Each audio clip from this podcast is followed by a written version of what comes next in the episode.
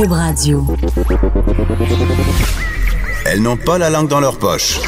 Elles disent ce qu'elles pensent sans détour. Une heure de remise en question et de réflexion.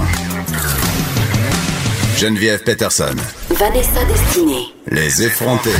Hey, bonjour, bon matin à vous tous. Vous écoutez Les Effrontés.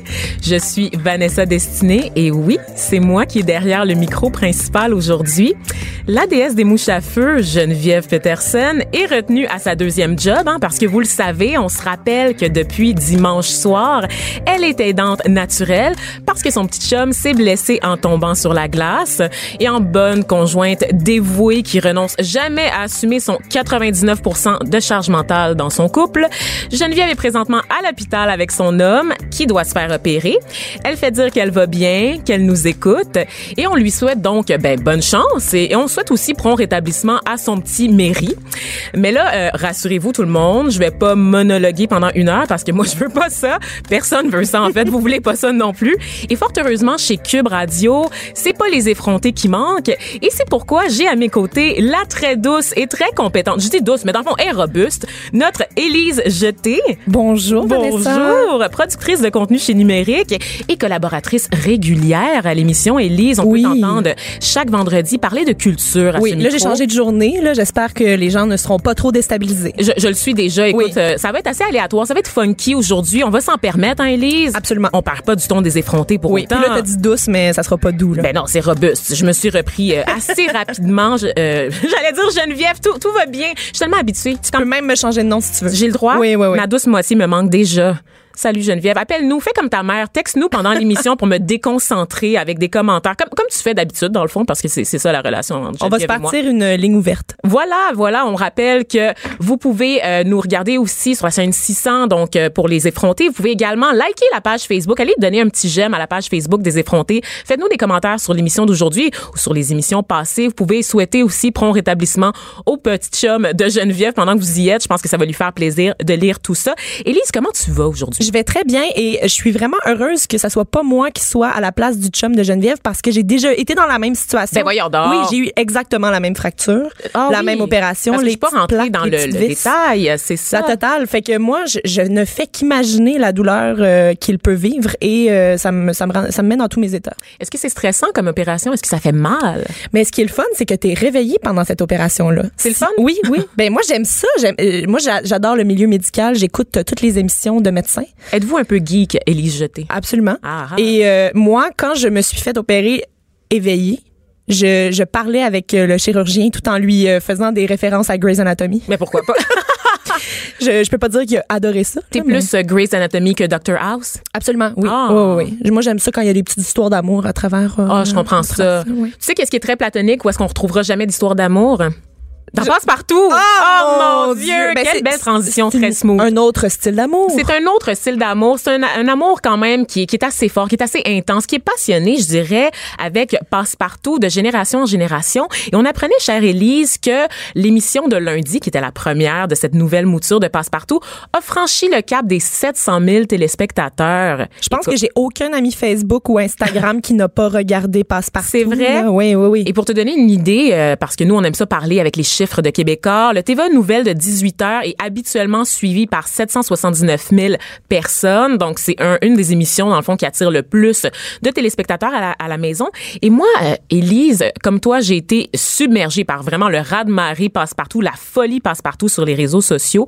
Ce que je trouvais formidable, en fait, c'est que beaucoup de personnes ont témoigné du fait que c'était une occasion pour eux de s'asseoir avec leurs enfants. Donc, que ça arrivait plus. C'est quelque chose qu'on voit plus, hein. Les parents qui s'assoient en famille devant le téléviseur pour écouter tout le monde en même temps le même programme. Donc, Parce que normalement, euh, normalement, on branche l'enfant sur la télévision pour faire d'autres tâches. ou sur la tablette, hein? Oui, sur la 2019 tablette. oblige. Puis même, même à mon époque, quand j'étais tout petite, euh, ma mère me branchait sur Passe-Partout pour faire à souper. oui, ben c'est un il- peu la, la raison derrière exactement. la création Donc j'ai beaucoup aimé le, le switch de, de, de transmission de valeur en fait parce que là j'ai j'ai vraiment vu moi aussi les gens s'asseoir avec leur enfant pour communiquer, en parler, euh, être témoin de ce que l'enfant ressentait en regardant regardant passe-partout parce que veut, veut pas, ça va chercher la petite fibre de l'enfance chez chaque, chaque adulte qui euh, transmet ça à son enfant. Et parmi les, les commentaires que j'ai vu passer sur les réseaux sociaux, il y en a un qui m'a particulièrement interpellée, Elise. C'était celui d'une mère qui disait, écoutez, je sais que comme parents, c'est pas facile de s'intéresser à ce que écoute notre enfant. Tu sais, on pense à, à des jeux comme Fortnite, par exemple, les gens, les jeunes qui jouent à ça, des jeunes aussi qui vont écouter des vidéos de YouTubers, qui écoutent des vidéos de maquillage, des vidéos de Lisanne Nadeau qui raconte son quotidien ou un de ses un million de voyages autour du monde elle disait, faites donc l'effort. Pas juste pour passe-partout parce que ça vient chercher votre petite fibre nostalgique. Vous avez le goût vous-même de retomber en enfance, donc vous passez du temps avec votre enfant. Faites l'effort de vous intéresser en tout temps à ce qui écoute parce qu'on se plaint souvent que les enfants sont pas capables de décrocher de leurs écrans. Mais peut-être qu'une alternative à ça, c'est de passer le temps devant l'écran avec eux. Donc Ouais. vraiment de je pense juste- que ce que tu dis, ça veut dire aussi vieillir avec eux, là, Oui. parce que on s'entend que passe-partout, ça, ça, ça s'adresse pas nécessairement au même public que euh, ceux et celles qui sont sur Fortnite et qui capotent là-dessus. Donc c'est, on dirait qu'il y a un âge où les parents perdent un peu de vue ce que leur enfant fait, on, on le laisse plus indépendant, on lui donne son autonomie.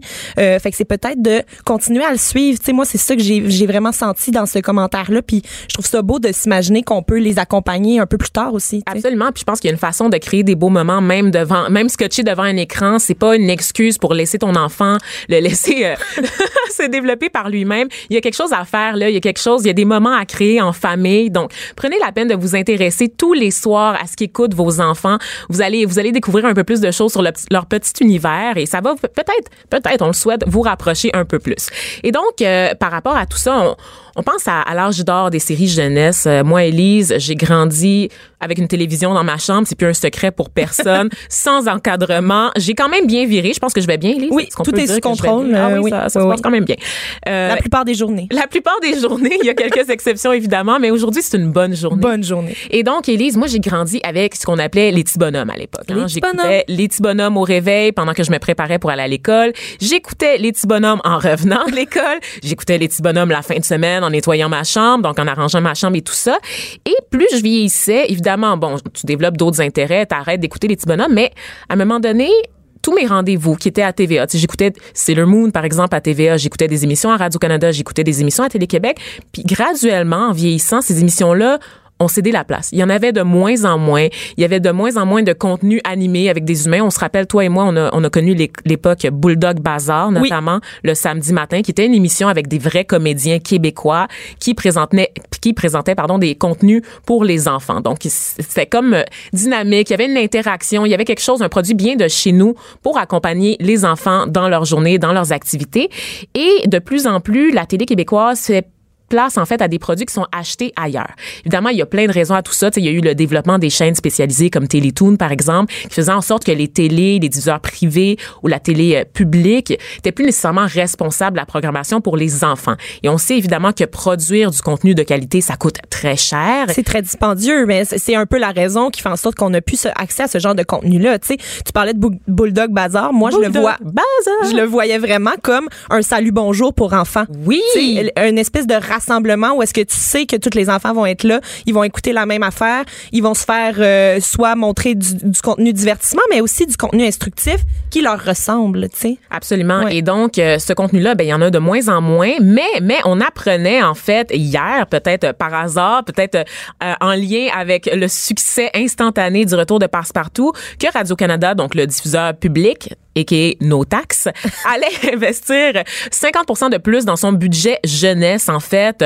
Évidemment, on va pas se leurrer, il y a une décision marketing, n'est-ce pas? C'est sûr que le, le diffuseur public voit une génération entière lui échapper, une génération qui se tourne vers Netflix, Netflix pardon, qui se tourne également vers des émissions américaines, des émissions en anglais, des produits qui sont achetés ailleurs. Donc évidemment, on veut ramener cette jeunesse-là aux antennes de Radio-Canada et s'assurer en fait que cette génération-là suive le diffuseur public plus tard dans sa jeunesse, comme nous on le fait, Ce n'est-ce qui n'est pas? pas gagné d'avance. Là. On s'entend pas- que ça, ça risque d'être complexe durant les prochaines années de faire suivre les autres générations vers ce mode de diffusion. Ben oui, parce que la mutation euh, qui, que traversent les médias en ce moment est pas sur le point de s'arrêter, n'est-ce pas? Donc euh, vraiment, on se dirige vers du contenu en ligne, c'est l'avenir. Et parce qu'on a du contenu en ligne, ça veut dire aussi qu'on a accès à toutes sortes de contenus qui viennent d'ailleurs. Ouais. Et évidemment, le réflexe, c'est pas nécessairement de s'intéresser à ce qui se fait ici, surtout si les moyens de production n'est- n'égale pas ce qui se fait ailleurs, n'est-ce pas? Donc, ça paraît toujours là, quand une série est un peu plus boboche là, que ce que tu écoutes sur Oui. Netflix. Et donc, euh, moi, je vois ça comme une très bonne nouvelle. Je suis heureuse, en fait, de savoir qu'on investit enfin pour la programmation d'ici parce que je regarde juste la génération de mes frères, tu qui sont âgés de 18 et 20 ans. Eux autres, là, ils connaissent rien. Ils connaissent rien de la télé québécoise. Vraiment, parce que il y avait rien pour les accrocher quand ils étaient enfants à la télé québécoise. Donc, ce qu'ils écoutent, c'est des séries américaines. Ils écoutent des affaires sur Netflix. Ils peuvent pas te nommer des gens du Star System ici. Ils peuvent pas te nommer des artisans de la télé ou du cinéma québécois. C'est désespérant.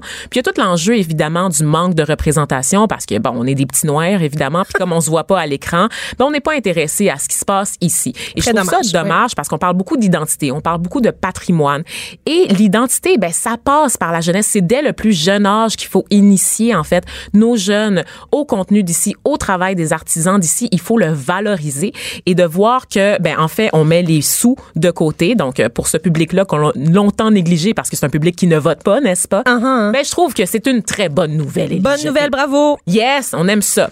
Et là, Élise, je m'en vais complètement ailleurs. J'ai vu passer quelque chose qui m'a scandalisé. As-tu vu le film Inception, Élise? Oui, j'ai vu le film Inception et j'ai adoré ça. T'as adoré ça, Ouais. donc un film de Christopher Nolan, pour ceux qui s'en rappellent pas, qui met en vedette Leonardo DiCaprio. Qu'est-ce qui se passe dans ce film-là, Élise? Ben, il se passe plein d'affaires. On se fait euh, complètement happer dans le cerveau parce que là, on nous fait croire des choses qui sont vraies mais qui sont pas vraies. Puis on, nous, on essaie de contrôler notre réalité et de contrôler ce qu'on va faire en rentrant à l'intérieur de nous. C'est vraiment complexe. C'est un excellent résumé. Je pourrais t'écouter, Élise, Ben, des fait- heures et des heures durant. En fait, j'ai pas l'impression d'avoir fait une bonne explication. Parce que c'est un peu un film que personne n'a été capable d'expliquer. Donc Oui, parce que la fin est très obscure, mais on se rappelle que dans Inception, en fait, l'idée, c'est qu'on peut implanter une idée dans la tête de quelqu'un. Donc, une idée qui va germer. On rentre dans le subconscient et des la- gens. Et la personne a l'impression après ça que c'est son idée. que c'est son idée parce qu'on va genre dans le les, on va dans les niveaux les plus profonds des rêves pour euh, insuffler de l'inspiration à des gens et finalement leur faire faire ce qu'on veut. C'est comme de la ma- manipulation. Après en ça, ce qui est vrai puis ce qui est pas vrai, on le sait pas. des messages subliminaux. vraiment subliminal. Oh my God. Et donc, j'apprenais, Elise, que The Spinner, c'est une entreprise qui offre des services qui pourraient maintenant influencer votre subconscient. Parce qu'on est rendu là en 2019, on utilise les algorithmes Facebook pour influencer le subconscient des gens Je suis terrifiée. terrifié. Donc, Spinner, pour t'expliquer, c'est une entreprise, c'est ça, ça offre des services. Tu peux acheter un bundle, en fait, publicitaire.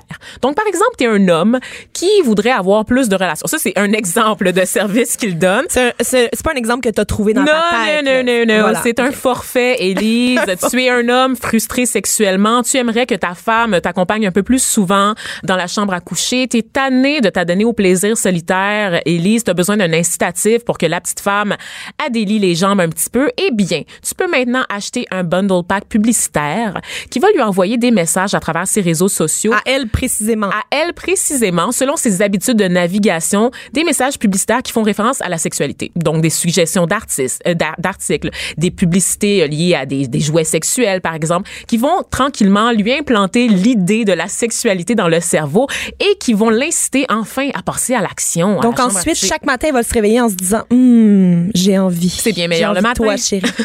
J'ai envie de toi, chérie, parce que elle, a- elle, elle va avoir vu ça toute la journée. Je trouve ça Exactement. absolument ahurissant. C'est incroyable. Et il y a plusieurs forfaits de base comme ça qui sont offerts pour cette publicité ciblée, euh, notamment demander quelqu'un en mariage. Donc, forcer quelqu'un à te demander en mariage en, en inondant ton, profi- ton fil Facebook de d'anneaux, par exemple, ou de cérémonie de mariage, devenir végétarien, euh, même régler un divorce à l'amiable en, en présentant Ben non. des articles. Absolument. Donc, tout est possible en C'est-tu 2019. légal? Comme, moi, je me, je me demande la légalité de la chose dans le sens où on s'entend que c'est quand même d'influencer les décisions d'une autre personne sans son consentement. On se rappelle que sur les réseaux sociaux, c'est free for all, c'est le Far C'est ça le West, problème, hein? C'est un peu ça le problème, je pense, avec les réseaux sociaux, c'est qu'on a de la misère à réglementer. Euh, donc, parce qu'évidemment, c'est un problème qui est très, très large. Il y a plusieurs sources et il y a plusieurs paliers aussi Ouais. de réglementation. Donc, euh, nous, au Québec, on est un petit joueur, on est minuscule dans l'océan d'intervention qu'on peut faire pour arrêter des géants de la publicité comme ça, de nous envoyer des messages ciblés pour influencer nos comportements. On le sait, c'est partout autour de nous de toute façon, ce genre de publicité-là. Et ce dont C'est tu juste que parles, là, euh, oui. on l'a-tu ici ou euh, faut, faut vivre aux États-Unis pour vivre Ben, ça? écoute, euh, chanceuse, Élise, tu te demandais sans doute comment, euh, Comment, convaincre euh, quelqu'un de te demander en mariage, de- n'est-ce Ben oui, pas? Je, je te absolument, je me le demande à chaque jour. Sais-tu qu'il y a environ déjà 146 000 personnes qui ont utilisé les services de The Spinner depuis son lancement en avril, dont une majorité aux États-Unis et au Canada, Élise? Donc, Donc, oui, c'est valide ici. c'est valide ici, c'est populaire ici. Par contre, ce service n'est pas offert dans l'Union européenne. On le sait qu'en général, l'Union européenne a des règles un peu plus strictes que les nôtres. Ce qui est pas de mauvaise chose. Oh oui, euh, on pourrait prendre exemple sur l'Europe, quelquefois, pas toujours, pas Oui. toujours, c'est pas, Mais pas pour toujours ça, oui. recommandé, mettons. Mais pour ça, euh, on, on, on pourrait, on pourrait regarder de ce qui se passe euh, du côté de l'Europe en général. Tu disais, euh, Vanessa, que tout le monde faisait un peu ce qu'il voulait sur les internets. absolument. Et ça me fait rebondir au- au- aussi sur mon sujet dont je voulais te parler ce matin. Il y a un homme qui a brisé l'Internet cette semaine. Oh, il a brisé l'Internet.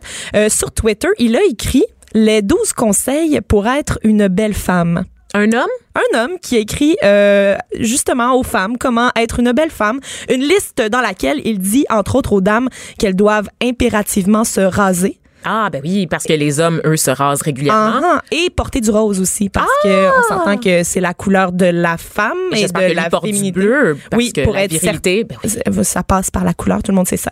Euh, donc il s'appelle Alexander euh, J.A. Cortez, c'est un homme de la Californie et il a posté cette liste euh, en ligne qui est devenue virale évidemment hein, parce que tout le monde était soit révolté ou tout le monde était il y, a- il y a certaines personnes qui étaient de son côté. Je pense que c'est le, le, le fait que c'est très spécifique, c'est très unique, parce que c'est bien la première fois qu'un homme dit aux femmes quoi, Quoi faire. faire, On- ça s'est jamais vu, ça doit être pour ça que c'est viral. Donc lui il se décrit comme un entraîneur et un écrivain bon. Là, Est-il célibataire? rendu là. On le sait pas vraiment, c'est pas euh, spécifié. Euh, il a intitulé euh, donc sa liste comment être une belle femme, puis il conseille aux femmes d'être maigres, notamment de pouvoir cuisiner, aussi de se coiffer, de se maquiller, d'être féminine et gracieuse. C'est qui ce gars-là? Il fait quoi, lui? Il fait pas grand chose à part euh, semer la zizanie sur les internets. Euh, il demande d'être à la mode, de porter euh, des couleurs féminines, comme je disais tout à l'heure. Puis, lorsqu'il indique aussi aux femmes de se raser, comme je disais tout à l'heure, il dit que ça devrait aller de soi. Ah oui, oui. Moi, j'ai vu des photos euh, de cet homme-là et honnêtement, j'aurais une liste aussi de recommandations euh, à lui faire, Élise, euh, notamment couper ses cheveux parce que monsieur a une très longue chevelure et si je comprends sa logique, normalement, on associe ça aux femmes. Ouais, mais c'est drôle ce que tu dis parce que en- fait, lui, En hein? fait, lui, il aurait pu faire un mea, un mea culpa. A posteriori, le, quand tout le monde a commencé à se révolter sur, sur Twitter, il aurait pu dire, regarde, je suis allé trop loin. Mais Élise, tu sais bien que les hommes blancs ne s'excusent sais jamais. bien, mais lui, il a, il a décidé de renchérir à la place. Il a renchéri. Donc, il est allé, il a, il a approfondi le sujet. Il a dit aux autres femmes, hey, savez-vous quoi? Euh, si vous n'êtes pas d'accord avec ça, euh, c'est parce que vous êtes des harpies. on est des sorcières, Vous des harpies. oui, vous devez être vraiment grosse puis laide si vous avez ce genre de euh, commentaires à me faire. Et il a dit, si jamais vous voulez des, des trucs pour avoir une chevelure aussi ondoyante que la mienne, je vais vous en donner. Comment il s'appelle déjà? Il s'appelle Alexander Cortez et euh, c'est un c'est un malade mental. Ben, Alexander Cortez, en- au sommet de ma liste de recommandations que j'aurais à te faire, la première serait sans doute prends ton trou. oui, puis ce que je trouve étonnant, c'est qu'on soit pas en train de lire le guide de la bonne ménagère en 1950. Oh, on n'a pas besoin de ça. Pour nous rejoindre en studio, Studio à commercial cube.radio. Appelez ou textez 187 Cube Radio. 1877 827 2346. Les effrontés. Allez, Élise, écoute, je reviens sur une nouvelle qui m'a bouleversée, euh, une histoire vraiment, j'ai lu ça euh, dans les médias hier et je savais pas où me mettre. Honnêtement, vous me connaissez comme la fille qui parle tout le temps de racisme à l'émission, n'est-ce pas? Puis tout le monde me trouve toujours très, très intense là-dessus en me disant, Vanessa, t'accordes trop t'accordes trop d'attention à ces remarques-là. C'est juste une poignée d'imbéciles, c'est juste une poignée d'incidents isolés. Et honnêtement, Élise, ça commence à faire beaucoup d'incidents isolés. Donc, j'en ai assez qu'on fasse du gaslighting avec moi sur ces questions-là. Je vous le dis, le racisme est alive and well au Québec. On n'est pas plus raciste qu'ailleurs, mais Non. de dire que ça n'existe pas ici, c'est faux. Il faut, il faut faire face au problème. Il faut adresser le problème. Je sais que c'est une expression qu'il faut, pas utiliser. On peut pas dire adresser quelque chose, mais j'ai le goût de le formuler de même. Et je suis pas la seule qui a le goût de le formuler de même. La ministre Charret, ministre de l'Éducation, de- des loisirs et des sports, est intervenue sur le fameux dossier dont je vous parle. Qu'est-ce qui s'est passé, en fait? Eh bien, Jonathan Diaby, 24 ans, est un joueur associé au Marquis de Jonquière, défenseur dans l'équipe des Marquis de Jonquière. Il a été victime d'insultes racistes samedi soir lors d'une rencontre à l'Arena de Saint-Jérôme contre les pétroliers du Nord. Ça s'est très, très mal passé, la joute. En fait, le... C'est pas peu dire, là, très mal passé. Écoute, il s'est fait traiter, il est noir, donc il faut que je le spécifie, évidemment. Il s'est fait traiter de babouin par certains spectateurs. D'autres lui ont suggéré de manger des bananes. Moi, j'ai vu des images, des, des, vidéos amateurs, amatrices qui ont été captées sur le, sur le coup par des gens. On voit carrément des gens aller presque sur la glace, vraiment sur le bord de la glace, lui montrer des vidéos, justement, de singes, d'animaux pour le ridiculiser. sur le banc, là, Exactement, pour le ridiculiser. Et c'est pas juste ça. C'est que ses parents, donc ses proches, ont été intimidés dans les gradins aussi. Donc, ses parents qui sont noirs, sa copine qui était venue l'encourager, qui portait des vêtements sur lesquels était inscrit son nom de famille. C'était très cute. C'était censé être un beau moment familial. Ben, ils se sont fait intimider par des, des spectateurs de l'autre équipe, donc des, des fans, des supporters de l'autre équipe dans les gradins. Et ce qui m'a le plus scandalisé, C'est que c'est un aréna où est-ce qu'il y avait environ 1250 personnes. Il y avait une trentaine d'individus qui ont commencé à encercler la famille puis à faire les cabochons.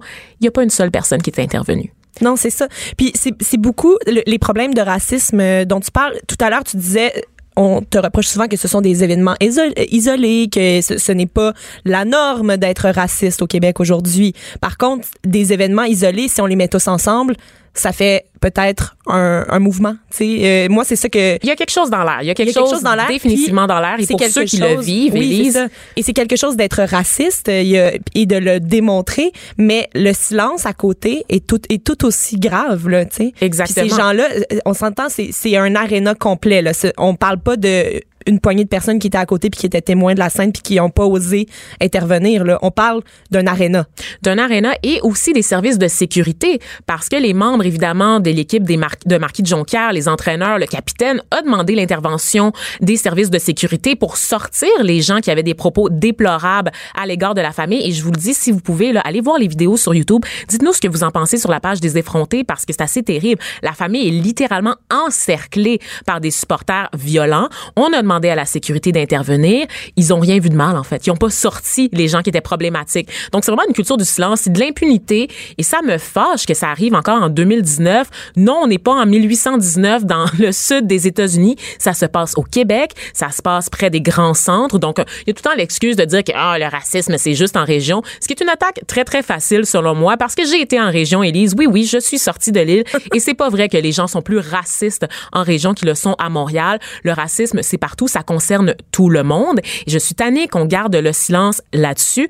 Et fort heureusement, je le disais tout à l'heure, la ministre Isabelle Charret a manifesté évidemment son indignation face aux gestes disgracieux qui sont survenus euh, samedi soir à l'aréna de Saint-Jérôme. Il y a eu une vague aussi de solidarité, de soutien euh, envers Jonathan Diaby et sa famille. D'ailleurs, toujours sur les réseaux sociaux, si vous allez sur la page Facebook de Jonathan Diaby, il a partagé des vidéos des gens de son équipe qui, qui ont réalisé des, vidéos pour manifester leur soutien, pour dénoncer également ce qui s'était passé à l'aréna. Donc, il y a une prise de conscience qui me rassure. Une prise de position. Il y a même le capitaine qui a décidé, euh, lui, de proposer une journée euh, officielle qui serait, qui serait pour célébrer la différence. Dans le fond, lui, il a suggéré ça. Moi, j'ai trouvé ça drôle qu'il propose. C'est mignon et c'est, euh, je suis certaine que l'intention est bonne derrière ça, mais une journée de la différence, je trouve que c'est un peu de mettre tout dans le même panier aussi. Ben, c'est une journée de sensibilisation, à, la, différence. Et là-dedans, on inclut évidemment bon les relations interculturelles, mais aussi l'homophobie, la transphobie, le sexisme. Et euh, on va pas se, on va pas se leurrer quand même dans le monde du sport, Élise, à un moment donné, il y a quelque chose. Il y a quelque chose dans l'air. Moi, je pense à la pauvre Françoise Abanda, donc euh, championne de tennis, hein, n'est-ce pas, qui a été nommée euh, numéro un, raquette numéro un au Canada, là, après plusieurs défaites successives d'Eugénie Bouchard, qui avait livré un tweet explosif il y a quelques mois de ça en disant je n'ai jamais le droit au même traitement parce que je suis noire. Et là, il y a eu un déluge de réactions sur les réseaux sociaux pour essayer de faire taire Françoise en lui disant qu'elle avait pas rapport, qu'elle était mauvaise perdante, qu'elle était bébé lala, que c'est pas vrai que les gens sont racistes, qu'il faut sortir de son cocon un peu, d'arrêter d'importer des, des espèces de problématiques qui nous viennent des États-Unis, quand on pense notamment aux sœurs Williams, qui, elles, ont été confrontées au racisme au début de leur carrière, que ce genre de traitement-là est réservé aux Américains puis que ça se passe pas ici. Donc encore une personnalité sportive, peu connue, une jeune femme noire qui prend les devants, qui explique son vécu et on lui dit immédiatement de se taire parce que les incidents dont elle parle n'ont pas été captés sur vidéo. Il y avait pas 1250 personnes pour s'indigner de ce qui s'était passé dans les vestiaires. Elle raconte que des fois il y a des confrontations avec d'autres équipes, il y a des entraîneurs aussi qui ont des propos désobligeants à son endroit, des gens sur les réseaux sociaux, il y a même des supporters qui font des saluts nazis parfois quand elle se présente sur le court. Mais c'est totalement inacceptable. Parce que on s'entend dans le sport, s'il y a un milieu où est-ce que ça devrait, tout le monde devrait être uni, on, on n'a qu'à donner les Jeux olympiques comme, euh, comme exemple. Les Jeux olympiques, là, on s'entend, s'il y a un endroit où toutes les nations se réunissent puis qu'il n'y a pas de problème de, de race, de couleur, de euh, d'homophobie, de c'est le sport. C'est les Jeux olympiques. sais, tout le monde se réunit, tout le monde euh, encourage son pays, mais dans la dans l'amitié des compétitions, ça reste toujours sain. Euh, puis moi, je, trouve que le sport devrait même pas, c'est même pas un endroit où on devrait considérer le racisme. Ça devrait jamais exister dans le sport parce que c'est justement l'endroit où il n'y a pas de barrière entre les gens.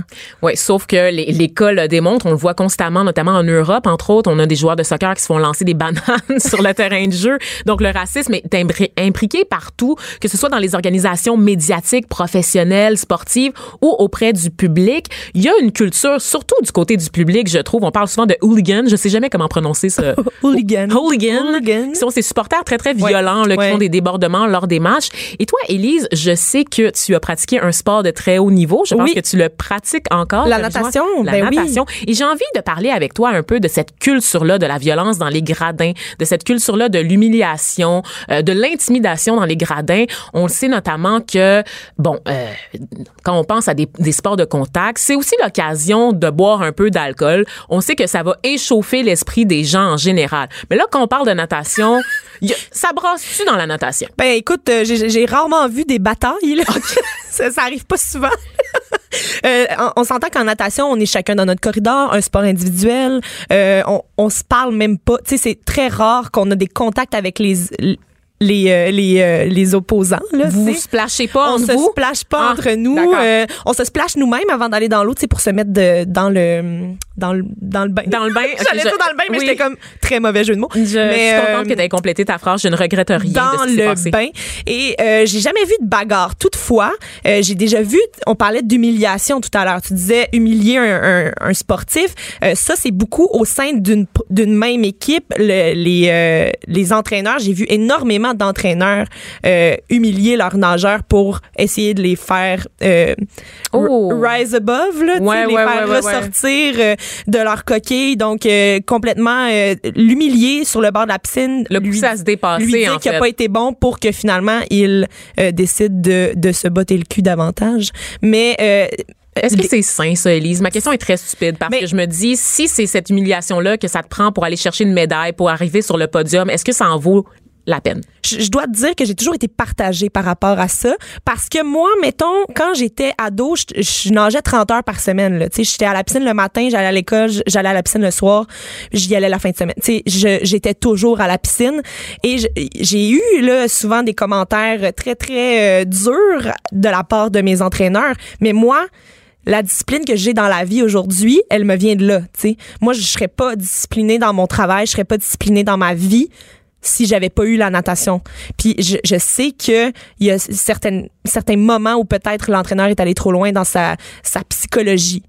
Parce qu'on l'a vu ça, puis pas juste dans, au niveau du sport notamment, mais on l'a vu euh, dans la performance. C'est Gilbert Scott là, qui faisait euh, l'objet d'allégations d'intimidation. Par rapport au théâtre. Par rapport au théâtre, de harcèlement, de pousser les gens à, à bout, en à fait. À se dépasser. Mais tu sais, la, la limite... Plus les limites. Oui, c'est ça. ça. La limite est tellement floue. Tu sais, c'est quoi la limite? C'est quoi la limite entre j'essaie de te pousser à ton maximum de ce que tu peux être comme être humain dans ce sport-là ou dans ce, cette pièce de théâtre?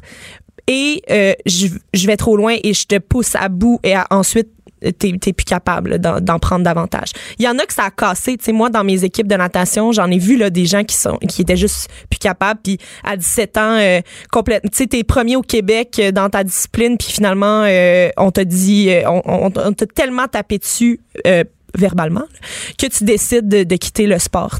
J'aimerais ça revenir sur ce que, sur ce que tu as dit. On t'a cassé, on a cassé les gens. Et là, je pense encore à, à Jonathan Diaby. Ouais. Quand je regarde ces gens-là agir en cabochon, je me dis, ces gens-là sont probablement pas racistes. S'ils avaient Jonathan Diaby en pleine face, dans la vie, s'ils le côtoyaient au, au quotidien, ils seraient pas racistes avec lui. C'est sur le coup, sur l'émotion, dans un contexte de compétition, de rivalité.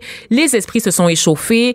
On a, évidemment, c'est toujours, les- on se ramène toujours à ça. Quand on est une personne racisée, on se fait toujours ramener à notre ethnie, on se fait toujours dire de retourner dans notre pays. Il y a rien de nouveau là-dedans.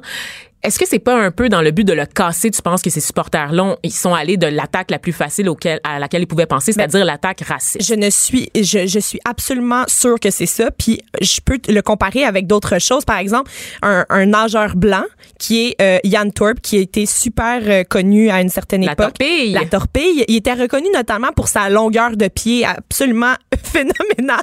On sait que la longueur de pied est reliée à la longueur de... Hmm, Mais non, mais non, mais non, je te dis ça à cause qu'il y avait des pieds de la longueur d'une palme. Là. OK. Fait que S'il plongeait. je parlais du pénis, Élise. Je le sais que tu parlais de ça, mais j'essayais de contourner. Mais euh, tout ça pour dire que ses pieds étaient très longs, donc euh, il pouvait nager vraiment vite. Euh, il y avait comme des palmes naturelles. Puis on, on- il y a des gens de d'autres équipes qui le niaisaient par rapport à ses pieds. Donc tu sais, on parle pas ici euh, de le niaiser parce qu'il est homosexuel, parce qu'il est noir, parce qu'il est euh, d'une autre nation. On- J'ai de la misère à éprouver de l'empathie pour quelqu'un qui se fait niaiser point- sur ses pieds palmés. mon point, euh, Vanessa, étant celui, celui-ci, c'est de, de prendre une faiblesse, en guillemets. Là, c'était même pas une faiblesse, c'était une force pour la grossir. C'est comme une caricature, la grossir, la caricaturer pour que ça devienne un, un défaut sur lequel tu peux taper. Évidemment. Donc, nous, ce qu'on souhaite éventuellement, c'est que le sport soit un environnement sain. Tu l'as dit tout à l'heure, euh, la, la ministre de l'Éducation, Isabelle Charret, qui a demandé à la Ligue nord-américaine de hockey d'intervenir, à d'autres circuits seniors également, de se doter d'une politique claire contre la violence et l'intimidation. Je pense qu'on gagne tous. Je sais pas qu'est-ce qui se passe pour Yann Torp, s'il s'en est remis. Ben, il est- il est en thérapie retraité, aujourd'hui. Il est retraité. Ben, good for him. Mais par contre, euh, Jonathan euh, Diaby, à 24 ans, euh, on lui souhaite encore une longue et fructueuse carrière, n'est-ce pas? On veut pas qu'il se retire. D'ailleurs, je veux juste revenir sur sa réaction. Il a eu euh, en fait l'audace de quitter le l'aréna avec sa famille. Donc, je trouve que c'est une réaction très très mature et je trouve que c'est maintenant à nous d'agir pour éviter que ce genre de situation se reproduise. C'est triste qu'il y a eu à faire ça, qu'il y a eu à se sortir de la glace et d'aller chercher sa famille pour quitter. Là. C'est très triste, mais euh, je pense que c'était la meilleure- meilleure réaction Absolument. à avoir dans les circonstances. Mais audacieux, comme tu le mentionnais. C'est très audacieux quand même, et je trouve que c'est c'est comme tenir tête. C'est on peut le voir comme une comme un aveu de défaite, mais moi je trouve que c'est une façon de tenir tête au et vraiment euh, d'assurer la sécurité de sa famille. Je pense qu'avant son propre bien-être, il pensait surtout à celle de sa famille. Ouais. Et là, Elise, je t'amène encore une fois ailleurs, une autre martyre des temps modernes que j'aime beaucoup, dont j'aime beaucoup parler à l'émission. Vous voyez dans l'intensité de ma voix en ce moment, c'est quelque chose qui vient me chercher. Kim Kardashian, qui a été euh, de passage à Montréal, n'est-ce Oui. n'est-ce pas, pour euh, l'exposition de son ami designer Thierry Mugler. Kim Kardashian, qui elle aussi a été salie, mais d'une autre façon, salie sur les réseaux sociaux euh, par les gens qui la trouvent donc ben insignifiante, Kim Kardashian. Et là, Élise, j'ai le goût de dire, ça suffit. Je suis plus capable des gens qui critiquent Kim Kardashian pour rien. Qu'est-ce qu'on lui reproche exactement à cette femme-là? J'ai besoin de comprendre, Élise, ce qu'on lui reproche. Pourquoi cette femme-là, peu importe ce qu'elle fait, s'attire un torrent de haine sur les réseaux sociaux, fait réagir autant. On s'entend que c'est une figure qui est très polarisante. Mais au final, pourquoi? Est-ce qu'il n'y a pas un peu des relents de sexisme dans le traitement médiatique et dans la réaction du public envers Kim Kardashian? On Mais- parlait de racisme, là, on est rendu au sexisme. Non, c'est ça. Vous comprenez Mais- mon agenda ce matin à l'émission.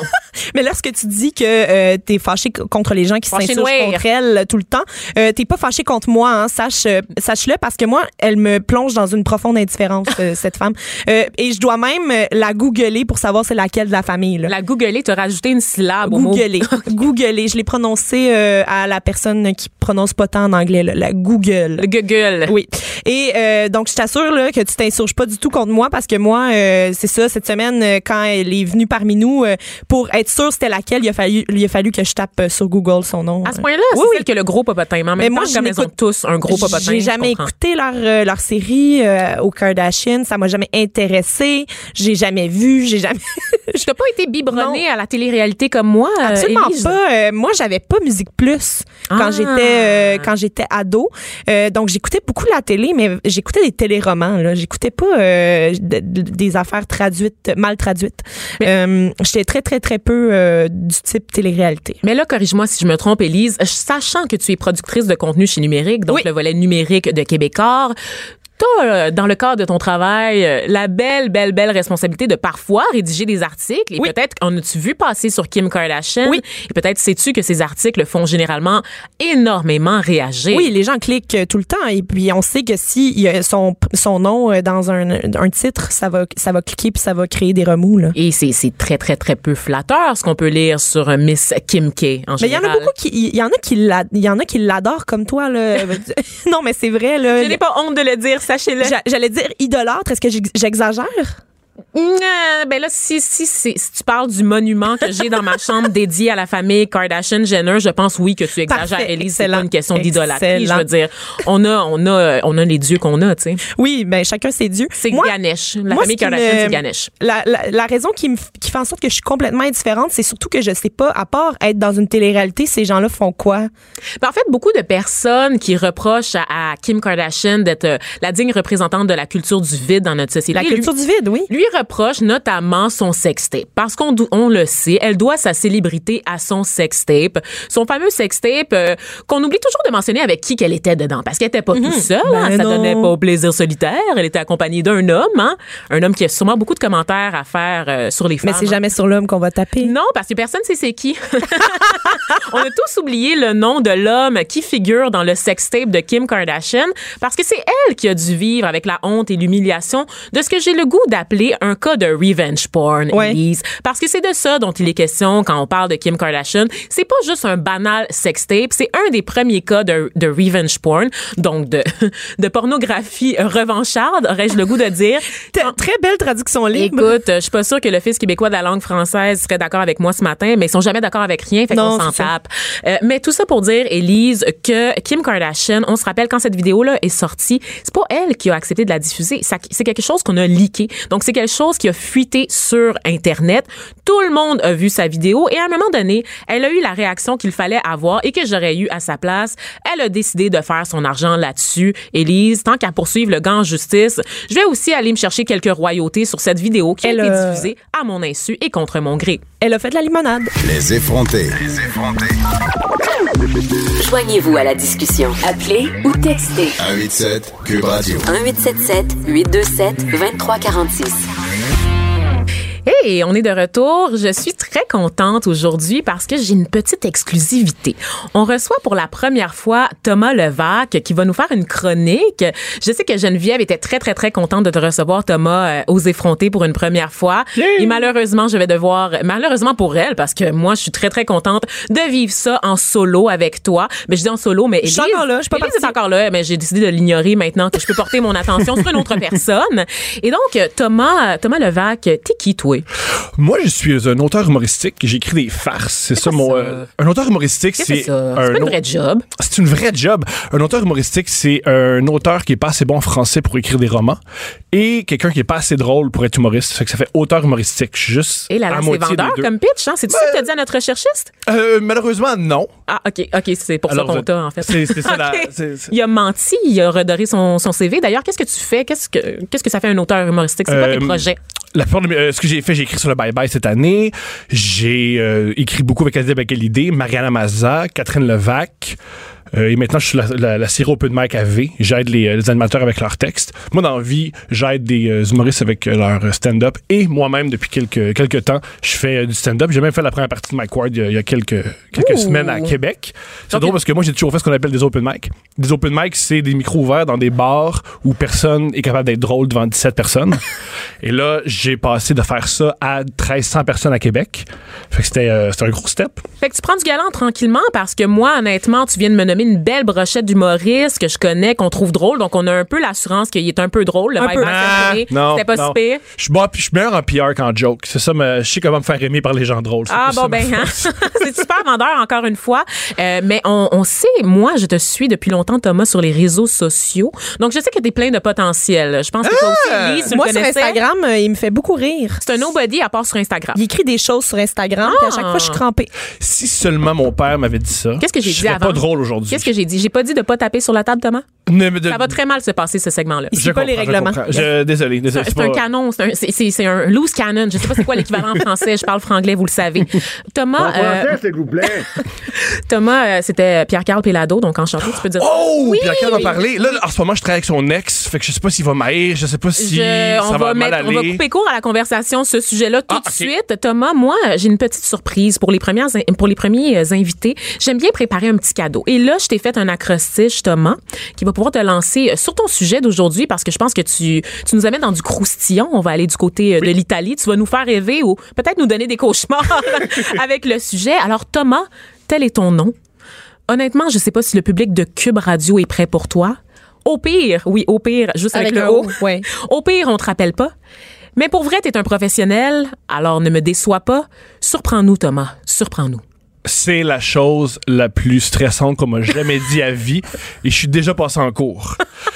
Mais merci. J'ai aucune pression. Il a pas de Il n'y problème. a pas du tout de pression. Euh, je te rappelle juste que la voix de PKP se fait régulièrement entendre dans ce studio. Donc, si tu fais pas l'affaire, il y a une trappe qui va s'ouvrir sous tes pieds. Ah, mais génial! Ça ferait, ça ferait un très beau choix à TV en passant. Oui. Bon, des on- gens qui essaient de faire Mais il y a des caméras ici, là. Il y a des caméras. Ah, ben génial. Alors, moi, mon sujet, euh, parce que j'ai dit, vous avez parlé de racisme. Fait que Oui. je me suis dit, on va rester dans un sujet un peu plus léger.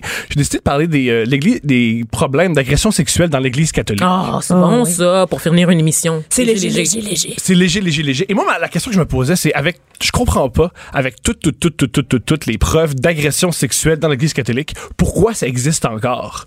Je trouve ça complètement fou que même si on sait qu'il agresse des gens, il agresse des enfants depuis des décennies, il y a encore des gens qui vont à la messe. Pour ça, j'ai appelé ma tante. Moi, j'ai, je connais une personne qui va encore à la messe, c'est ma vieille tante. Je l'ai appelée.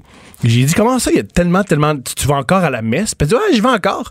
Mais ce qui est comique, c'est, chez ma tante, c'est, elle va plus au Saint-Hubert parce qu'une fois, le staff a été bête. Ah, elle est à l'aise d'aller voir des agressions sexuelles, mais une fois, elle a demandé du coke pas de glace, puis elle a eu du coke avec du- de la glace, puis elle a fait Saint-Hubert, c'est terminé pour moi. Ben, entre la sauce brune puis l'eau bénite, honnêtement, je veux dire. Je comprends, je comprends, je comprends. Sinon, euh, moi, j'ai. Moi, j'ai arrêté- quand- moi, quand je suis- je suis né dans le catholicisme, mais euh, mon père était. euh, Mon père était bizarre parce que mon père était athée, mais il voulait quand même me faire voir c'est quoi l'Église catholique, me faire voir à quel point c'est fucked up. Et quand j'étais petit, souvent, j'allais avec mes grands-mères et mes tantes à la messe. Et euh, souvent, euh, moi, très, très tôt, j'ai pas aimé ça. Une fois, je suis allé, euh, je suis allé à la messe, puis le prêtre a roté dans un micro, puis j'ai fait Ben c'est fini pour moi. Je décroche de ça. Fait que je comprends pas qu'il y a encore des gens qui savent qu'ils violent, ils volent les gens, puis qu'ils font ah, tu sais, chacun ses défauts, chacun ses problèmes. Ça me fait beaucoup beaucoup Puis il rire. rote aussi. Il Oui. roté J'ai dans un, un vieux micro. prêtre qui a roté dans un micro. Je me rappelle, j'avais 7 ans, puis j'ai fait ouais, non, j'ai pas besoin de, de vivre ça. Mais il a fait son sacrement du pardon tout de suite après, fait que c'est correct. Ça, c'est ce que je trouve comprendre. Euh, la l'Église catholique, c'est des gens qui parlent toujours du pardon. Ils, ils, par- ils pardonnent jamais, hein. C'est des gens qui demandent jamais pardon avec tous les crimes qu'ils font. C'est euh, souvent ils vont ils vont en cours, ils chialent, ils disent que c'est le diable. Mais ils se pardonnent entre eux, c'est ça la recette, Thomas. Parce qu'ils Ah. vont, ils vont dans le confessionnal, fait qu'on oublie tout. puis Oui. Tu vas quand même au paradis, même si tu as violé plusieurs autochtones sur une longue, longue, longue, longue, longue période. Ça, j'avoue. Mais tu vois, ça, ce qui est fou de l'Église catholique, c'est on oublie. Il y en a tellement qu'on oublie.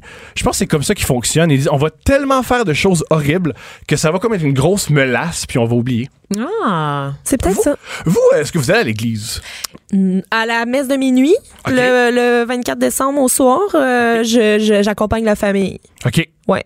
Mais c'est plus par euh, habitude. Elle tu sais. fredonne régulièrement minuit chrétien euh, lorsqu'elle rit. C'est un drôle de comportement, ça. Ça, c'est comme les gens qui suivent pas le Canadien, jamais, jamais. Mais dès qu'ils sont bons en série, comme, waouh, ils se mettent un fagon. Ah ouais, ah ouais, ah ouais. Moi, selon moi, tu y vas, tu vas à 100% à 0%. Mais je, sors pas mon t-shirt euh, avec euh, Jésus. Avec Jésus, dessus, ah voilà, ouais. là, ça, là, ça passe. Là, ça Elle est passe. flexitarienne au, au niveau de l'église. si, si Dieu existe, crois-tu que tu vas rentrer au paradis? Hey, euh, pour C'est une vrai, je, je pense que non. Je pense que j'irai pas. Ça a l'air plus fun de l'enfer, hein? On le Ben, dire, là. le- Chiller avec Mozart, Staline, Jim Morrison. Le party doit être là. Ouais, le party doit être là. C'est pas plus fun que chiller avec Mère Teresa et. Euh, Des lépreux. pense et des lépreux. Ça, C'est un peu du monde qui perd leur monde. On n'a rien en commun. je, je préfère aller encore en- tous tes membres, ils sont même vissés, n'est-ce pas, Oui, j'ai Donc, une on, vis on sait que ça se Tout est- détache tout pas. Et, et toi-même, euh, Thomas, parce qu'on on ne le voit pas euh, pour le public, mais t'as une jambe dans le plâtre. J'ai une jambe dans le, dans le plat parce T'es que t'es pas loin de la gang des lépreux Oui, quand je même. vais, je vais peut-être aller euh, au paradis. Et moi, il y a un autre truc aussi qui me dérange avec la, la- le phénomène de la messe. C'est euh, la petite quête. Je sais pas si Oui. il y a- On demande de l'argent. Oui, quand tu fais la caisse, ils demandent de l'argent. Ils disent que c'est pour les pauvres et on sait que c'est faux. Ça va pas aux pauvres, ça va aux avocats qui défendent les, euh, les pédophiles. Et euh, ce que je trouve un petit peu ironique, parce que l'argent qu'on pense envoyer à l'Église catholique, on l'envoie aux Juifs. Fait que ça, je trouve ça quand même cool. Le complot juif, le fameux complot C'est juif. pas le complot, c'est pas le complot juif, c'est juste, ils savent comment s'organiser. On a déjà un chroniqueur qui s'occupe des théories du complot euh, qui s'appelle Master Bugarici. Donc, Thomas, j'aimerais te ramener vers l'humour, s'il te plaît. C'est Donc, le meilleur dans ton nom. créneau. C'est Master le Bugarici. meilleur nom. Avez-vous déjà visité la chapelle Sixtine en Italie? Oui, Sixtine. Sixtine, c'est- Oui. je sais pas trop comment le La prononcer. Sixtine. Mon italien est pas Ouais. tout à fait au point. Gars, moi, je, je l'ai déjà visité. C'est quand même un, c'est quand même un, un monument. à Visiter, euh, on se sent euh, appelé par euh, l'au-delà. là. Il y a beaucoup d'or, il y a beaucoup de dîmes, je pense, Moi, ce que j'adore de la à la décoration. J'adore la chapelle Sixtine. Je trouve que Michelangelo a fait la meilleure blague de l'histoire de l'humanité. Lui, il s'est donné, on lui a donné un contrat. Parce que, tu sais, on oublie que, tu sais, souvent, on, on- beaucoup, beaucoup aujourd'hui, les gens font de la pub parce que c'est les entreprises, c'est les corporations qui ont de l'argent. À l'époque, les artistes étaient engagés par l'Église parce que c'est l'Église qui avait l'argent. Et Michelangelo, on lui a donné un corpo. Parce que c'est un corpo qu'il a fait. on lui a dit, pour beaucoup, beaucoup d'argent, faut que tu peignes de quoi. Puis il a fait, tu sais ce que je vais faire? M'a mettre des gars tout nus de 400 pieds sur le plafond. Ils vont être pognés avec ça. Et c'est une super joke parce que d'un côté, ils sont fâchés. Oh mon Dieu, ils sont homosexuels. Mais d'un autre côté, ils font comme, ah, c'est des beaux petits gars. C'est pas quoi faire avec ça. ça. C'est la meilleure joke de l'histoire de l'humanité. Je trouve ça génial. Et euh, ce que j'ai aussi appris qu'il y, a- il y a un mythe qui dit que Michelangelo est homosexuel. C'est faux. Ça serait même, il serait même hétéro. Ça serait bien la seule personne qui a transité par le Vatican qui n'est pas homosexuel. Voilà, ben, c'est le Vatican qui est homosexuel, c'est pas euh, Michelangelo, c'est euh, et ça je trouve que c'est une super je trouve que Michelangelo pour ça c'est le plus grand humoriste de l'histoire de l'humanité. Wow. Je suis vraiment fier pour lui. Dommage, Il a tu pourras jamais écrire pour lui de joke. Non, euh, dommage, très dommage. Il y a Mike Ward. Oui, Mike Ward. C'est pas, c'est pas l'équivalent, c'est, on est très loin, mais c'est un style. Ben, si on veut aller en enfer, comme on disait tantôt, on est mieux avec Ah Mike. oui. Je pense qu'il y aurait les deux aiment les deux aiment boire et les deux aiment avoir du plaisir. Je suis sûr qu'en enfer, Mike et Michelangelo vont beaucoup beaucoup beaucoup s'amuser. Beaucoup de fun en perspective. Euh, un autre truc aussi que, que, je, que, je, que je méprise ou que je trouve étrange de l'Église catholique, c'est, à mon avis, l'Église, l'institution religieuse la plus sexuelle. Tout est sexuel dans l'Église catholique. Et moi, le truc que je, le truc que je trouve le plus particulier, c'est faut que tu appelles le prêtre mon père. Mais appeler un homme mon père quand c'est pas ton père, c'est la chose la plus wrong qu'il y a pas. c'est super sexuel. Lui aussi, c'est très visuel. Il faut que tu vois un homme en robe, tu sais, déjà c'est on part avec ça, qui te donne un, un truc blanc sur le bout, sur le bout de la langue. On dirait qu'ils sont moi ils me font penser un peu à R. Kelly. Ils donnent- R. Kelly, c'est comme l'Église catholique. Ils donnent plein de signes qui sont un petit peu wrong sexuellement. Puis là, il faut faire semblant que c'est pas là. Mais personne les, les capte, les signes. Mais, euh, mais, mais toi, t'as- la, t'as la, la technique euh, bout de la langue, hein, mais il y a la technique main aussi. Là. Tu peux l'avoir dans tes mains. La, le Ah! Il savait pas, je pense, je- Élie. Je pense que tu viens de lui apprendre et il va devoir aller en thérapie maintenant. Moi, malheureusement, tous les prêtres qui me donnaient le- l'hostie. Ils te touchaient la langue. Ah non, faut, que- faut, faut que tu ouvres la langue, mon chat. Il y en a un qui m'a dit faut que tu fermes les yeux. Je sais pas si c'était. Non, ça, c'est une blague, évidemment. Il me disait faut que tu fermes les yeux. T'as fermé les yeux puis il a roté. Et il a raté. Et c'est aussi. euh, je trouve ça étrange que. Je, continue, je trouve ça étrange que les gens continuent à aller à l'église. Je sais que dans, dans la, dans, au 21e siècle, on a beaucoup, beaucoup, avec nos goûts, l'art, le, le grand débat de quand on sait qu'une personne qu'on aime est moralement un peu troche. Tu sais, mettons avec euh, Woody Allen. Tu sais, moi, c'est un truc que je vis parce que je continue à, À regarder Woody ses films, Allen, même si c'est étrange. Tu sais, mettons. Mais là où le plus grand exemple, c'est R. Kelly. Je sais pas si l'aise, euh, je sais pas si vous, Oh savez ça, mon mais. Dieu. Écoute. R. Kelly, j'ai du R. Kelly sur mon téléphone. J'écoute ça régulièrement. Je, me- je me sens un peu mal. Puis une des chansons que je préfère, c'est lui qui chante avec une chorale. Fait que tout est dans tout, hein? Le religieux, les agressions sexuelles, R. Kelly, tout est là. Ce que je trouve particulier, c'est que R. Kelly, je peux comprendre la difficulté parce que I Believe I Can Fly, c'est une chanson extraordinaire. C'est une, une œuvre d'art c'est tellement bon que tu oublies que c'est un pédophile. Par contre, aller à la messe, c'est vraiment pas cool, c'est vraiment plate. Il me semble que c'est plus facile de se détacher de la messe que de R. Kelly.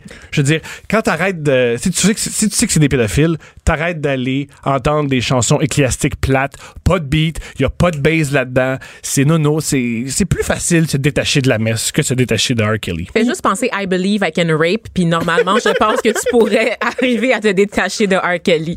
Mais Minuit chrétien, c'est un hit. Hein, on l'oublie souvent. Là, mais- C'est c'est un hit, ouais! Ben oui, c'est un hit. Mais c'est parce que vos, vos, vos églises sont plates à vous autres, là, les Blancs. Oui, je l'ai dit, je l'ai dit. C'est Encore l'argument racial. C'est Mais pas c'est racial, tellement c'est- plate, vos églises. Et le complètement gospel, c'est tellement mieux. C'est vrai. Ben oui, c'est ça. Je c'est- suis complètement d'accord. Écoute, nous autres, on mange. Hey, où est-ce que tu peux manger, honnêtement, des bananes frites? Dans une église noire. Sais, Voilà. moi, là, que tout le monde, les gens, vous, vous mangez des hosties. Nous autres, on a une barquette, OK, de styromousse, puis on mange du riz, des bananes plantains, puis du porc grillé, mariné. C'est délicieux. Écoute, Si, c'est un, on a un fait moment. plein d'appropriations culturelles, mais c'est une chose qu'on aurait, on aurait pu s'approprier, c'est vos églises. C'est comme aller au Boston. Pizza. C'est pareil! C'est comme aller au Boston Pizza.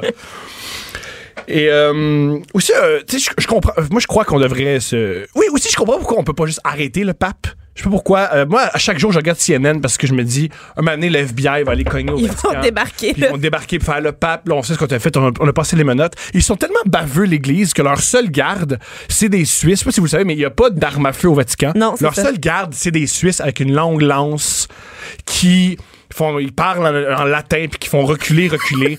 Rentrer la police là-dedans, ça doit pas être si difficile que ça. Et là, je peux comprendre que l'Église prend beaucoup, beaucoup de place dans la vie des gens. Et c'est important. Et je crois qu'on peut garder le but d'admirer quelqu'un, mais on peut enlever l'Église. Et moi, ce que je propose, c'est au lieu d'admirer Jésus et l'Église, on devrait admirer Laurent Duvernay-Tardif. Ah, Ça je suis tellement d'accord. nouvelle religion. Mais c'est Pourquoi l'avènement du Christ, en fait. C'est le Voilà. nouvel avènement du Christ. Je pense que qu'il annonce, en fait, euh, le renouveau. C'est lui qui va nous conduire vers les cieux. Je Est-ce suis qu'il y a une personne qui a autant de qualités que Jésus, c'est bien lui, là? Mais il y en a peut-être plus. Il y en a plus, ben il y en a oui. une, c'est pas le porte-étendard d'une d'une, euh, institution pédophile. Ça, c'est un Ça, plus. ça aide beaucoup. Ça, déjà, c'est. Quand, quand moi, t'es comme ça, on peut être des chums, tu sais. C'est plus facile d'être amis. Euh, aussi, c'est un peu comme l'Église. Il joue à tous les dimanches dans la NFL. Ah, Il y a une boulangerie. C'est comme Jésus. C'est lui aussi le pain. Le pain. C'est bien, c'est bien son nom. En plus, tu peux manger, euh, euh, tu peux manger des ailes, des ailes de poulet. Ça remplace le sti. C'est beaucoup, me- c'est bien meilleur. Il guérit les malades, il est médecin. Il guérit les malades. Garde, là. euh, ça devrait tu mets la être main notre- sur un lépreux, là, ça, ça revient au même. Il était à tout le monde en parle et je pense qu'avant là, que Diane intervienne, il y avait de l'eau dans les verres des gens et il a changé l'eau en vin. En plus! Écoute, il a tous les talents.